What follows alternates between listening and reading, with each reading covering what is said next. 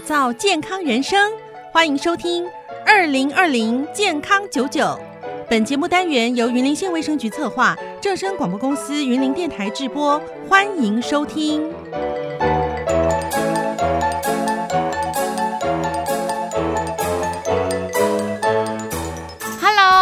正声广播公司云林台的观众朋友们，大家好，我是主持人怡琳，欢迎收听二零二零健康九九的节目单元。在我身旁的呢，是我们云林县卫生局的大家长曾春美曾局长，曾局长您好，你好，怡琳，呃，正声广播公司的呃这个连友们，大家午安，大家好，午安，午安。那我们今天啊，主要就是要跟大家聊一下这个一百零九年度住宿式。是服务机构使用者补助方案呐、啊，这个我、哦、看听起来有点乐乐的，但是我相信大家都知道，我们近几年啊，政府都是有在推动推动我们的长照一些政策。那这次呢，就是针对我们有一些照顾者家庭，哦，可能这一路上，哦，我相信有些人啊，就有经历过长辈卧床啊，或者是哦有需要人家照顾的这情况的家庭，都知道说这个动辄去这个哦我们一些养护机构啊，动辄都是。要两三万起跳了，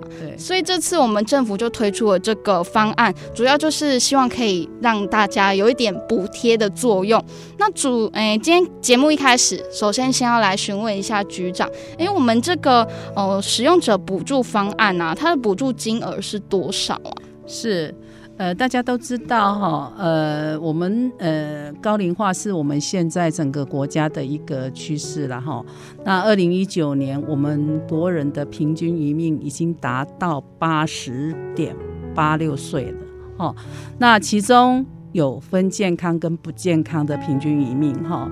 那不健康的平均余命，也有些是需要卧床被照顾的哈。那面对这样子。必须要呃被照顾的这个家亲人然后，那其实家人的负担是很重的哈。那有时候因为经济的原因，我们自己必须去上班哈，所以没有办法自己照顾的时候，就不得不送到机构里面来哈。那就诚如刚刚怡琳讲的哈，很多呃机构其实它它的收费哈，呃对我们来讲还是一个负担，嗯，哈，所以政府呃就有针对这个入住这个机构哈，呃有一个补助的一个方案然后，那哎。那你说补助金额多少？哈、嗯，这个要要要看你的哈收入来决定。哈，它不是统一的，不是齐头式的一个补助啦。哈、哦，它是阶梯式的一个补助啦。哈，那当然依照你呃。就是缴税的哈，就是你你在呃税间哈呃的一个资料哈，那我们会依照你税率的级距哈，采阶梯式的这个补助哈，那最高最高哈可以领到哈呃新台币六万块哈，那再来呃就是在下一个集聚的话就领五万四千块哈，那最后呃就有一个是四万五千。六百块的这样子哈，那在这个呃补助的发发给是一次性的一个发给哈，就是也就是你申请只要符合规定，那依照你的集聚，我们就一次就拨给你这样子嘿。哦，那局长，我们是每一个照顾者家庭都是可以来做申请的吗？还是说它有一些条件上的存在？是，刚刚其实我有呃也有提到啊，就是依照你一百零七年度这个税率的级距。哈，也就是看你呃课税的报税的情况嘛，哈、嗯。那还有一个是说，哎、欸，你要入住的话，当然要入住合格的这个机构，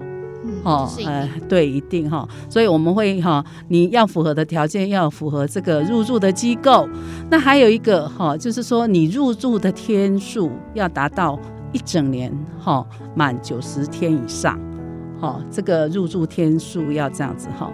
那还有刚刚提到的税率的一些资料，哈，那依照你税率的资料，我们会采阶梯式的一个补助了，哈。那这些机构，哈，呃，在我们在讲说，哎，合格的，呃，这个入住机构就是像护理之家啦、精神护理之家啦、老人福利机构啦，哈，还有身心障碍机构。农家哈这些自费或失智或失能的这些养护床哈，那儿童及少年安置及教养机构哈，那提供住宿式的服务的这些长照机构都算是哈我们合合格的哈，当然要要要跟我们呃立案了哈，这样哈，那天数刚刚就讲了嘛，嗯，哦，就是在呃一百零九年哈，从一月到十二月。哈，呃，底这样子，你要达到九十天的这样子的一个哈，呃，住宿的天数然后这样子。哦，那如果我们照顾者家庭就是已经知道说，哎，我的这个集聚啊，然后还有我的呃这个今年度，哦，我们有已经已经有住九十天以上了，我要来申请的话，嗯、是要怎么样子申请呢？对，那申请人哈，呃，就是。只限是说啊，这个住在机构里面的本人或跟机构签约的人来提出申请哦，哦，这样子哈。那我们今年大概就分分两个梯次啦，哈。呃，第一个阶段分两个阶段，第一个阶段是呃，我们从今年的十月一号到呃今年的十二月三十一号止，这是第一阶段可以提出申请，嗯，哈。那第二阶段就是明年。明年的一月一号哦，到三月二号止，哈，那我们希望就是说，呃，就是你如果哈，因为考虑到哈，不要太拥拥塞了哈，那你就是呃，就可以在这两个阶段哈，分阶段来申请哈。那申请的时候，你要准备这个申请书哦，还有这个使用机构者这个身份证明啊，身份证。哈，还有当然就是申请人的身份证，这个也是要检具的啦。哈，那还有你入你跟你入住机构要跟他签约嘛？哈，要要付这个呃入住机构的契约书啊。那重要的最重要的当然就是缴费缴费收据啦。哈，那